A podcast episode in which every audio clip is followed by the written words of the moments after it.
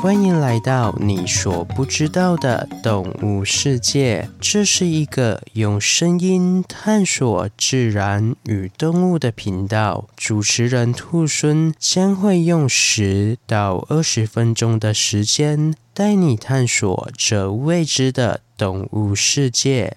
第四十二集《雪山之王》，各位听众朋友，大家好，我是兔孙。本次是由薛润所投稿的主题，谢谢你的投稿。在节目开始前，兔孙先预告一下，在下集节目中，兔孙参加了一个由超过四十个 Podcast 节目一同共享盛举的线上同志游行。活动名称为 Wonderful Land Team Podcast 挺同游串联活动。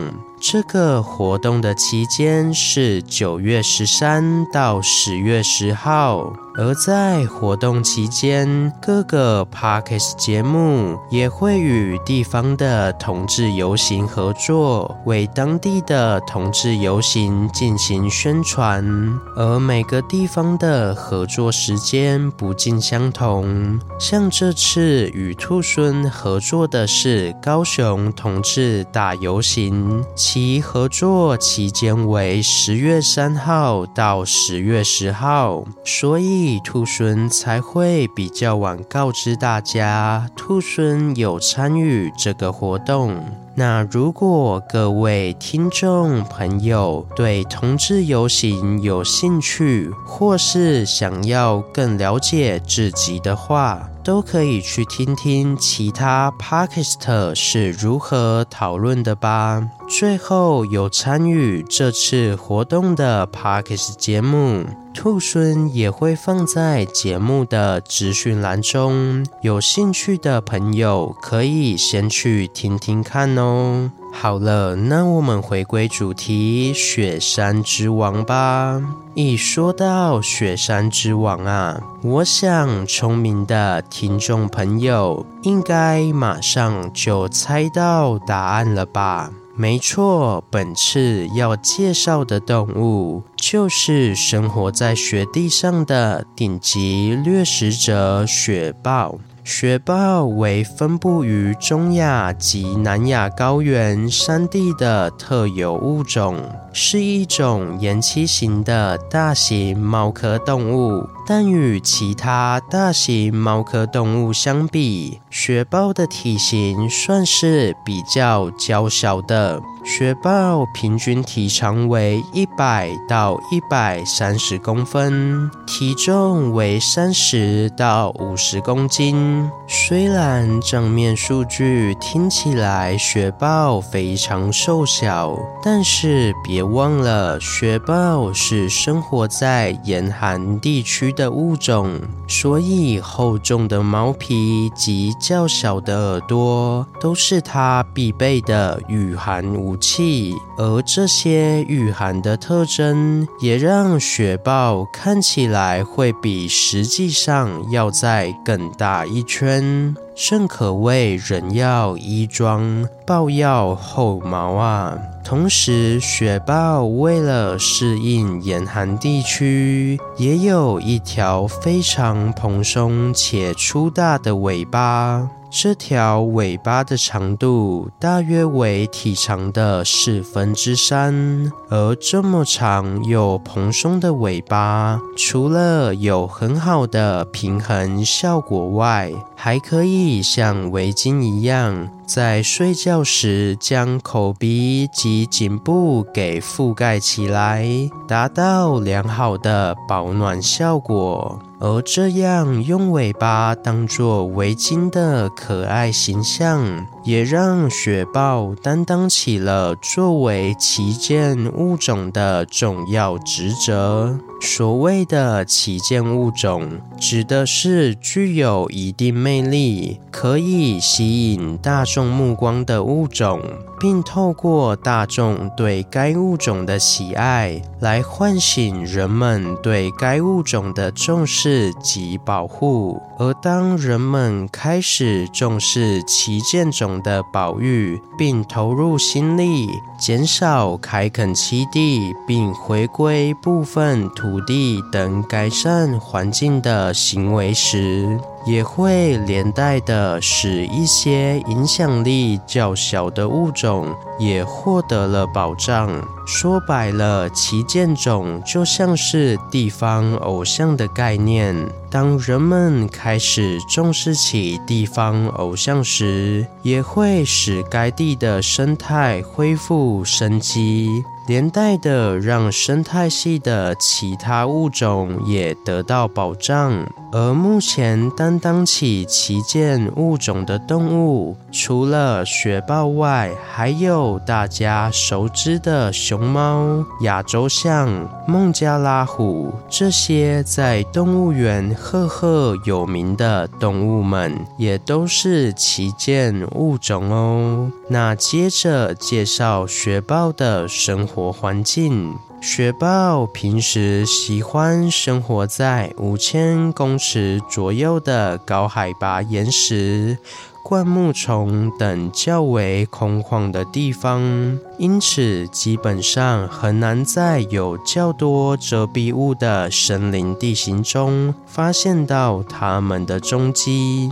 再来，雪豹爱家成痴，会将巢穴设置在岩洞或岩石缝中，除非有淹水或崩塌的危险。否则，雪豹可以终其一生都居住在同一个巢穴中。真的是金窝银窝都比不上雪豹的豹窝啊！虽然雪豹如此爱家，但是别忘了，雪豹也是猫科家族的一员。外界的事物对它们的吸引力还是很强大的。就比如说，每当考察队要向雪豹进行野外观察时，雪豹往往会在夜晚的时候悄悄进入考察队驻扎的营地中，并偷偷观察人类，再悄悄地离开。等到隔天一早，考察队醒来时，只会发现雪豹昨晚留下的脚印。同时，也因为雪豹有着如此悄无声息且敏感机灵的性格，再加上生活在人迹罕至的高海拔地形中，所以目前人类对于雪豹的了解还是非常有限的。甚至在更早期一点，一些住在圣母峰附近的原住民，还将雪豹发情时所发出的高亢长啸声，认为是圣母峰的液体，也就是传说中的雪人，或称为雪怪的未确认生物所发出的叫声呢。不过说到这边，兔猻就在想。是雪豹的叫声使人们想象出雪怪这种未确认的生物，还是雪怪真实存在，而雪豹的发情声被捕风捉影，变成了雪怪的叫声呢？关于这个问题，听众朋友又是怎么想的呢？欢迎到底下留言说说你的看法哦。好了，那接下来兔狲再与各位朋友分享一下雪豹有别于其他肉食动物的一大未解之谜，就是雪豹竟然是会吃菜的肉食动物。虽然乍听之下，肉食动物吃菜这件事好像很反常，但是仔细想想也很正常，因为一般掠食者在捕食猎物时，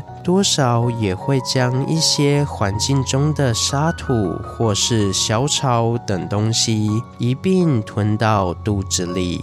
不过，雪豹最奇怪的地方是，别人是不小心或不得已才将这些草或土吞进肚，但雪豹却会在进食完正餐后，偶尔刻意去吃一些植物。而雪豹这样奇怪的行为，也引起了一些动物学家的注意。因此，这些动物学家为了了解雪豹吃菜的原因，就调查起了雪豹的排泄物。并在排泄物中分析出了肾柳科的植物出现频率最高。然而，对于所有动物来说，消化植物会比消化肉类来得困难，因此多半草食动物会有较完整且较长的消化系统。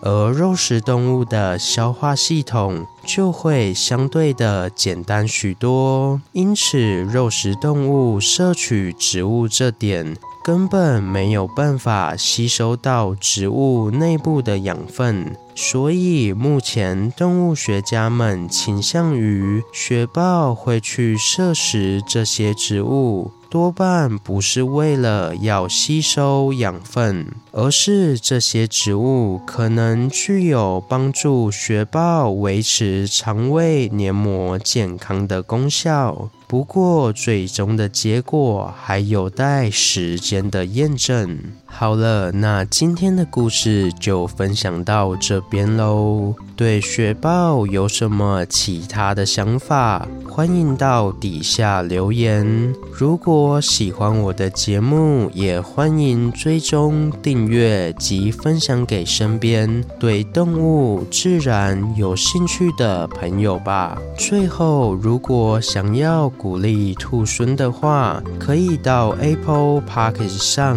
给兔孙五星评价，或是点开赞助页面，给予兔猻小额的回馈。听众回馈的金额一部分也会捐给相关的动物福利机构。这样一来，除了可以给兔猻鼓励外，还可以做善事哦。那我是兔猻，我们下次见，拜拜。下集预告：同志大游行特别活动，动物界也有纯粹的同性之爱，勇敢说出你的爱吧。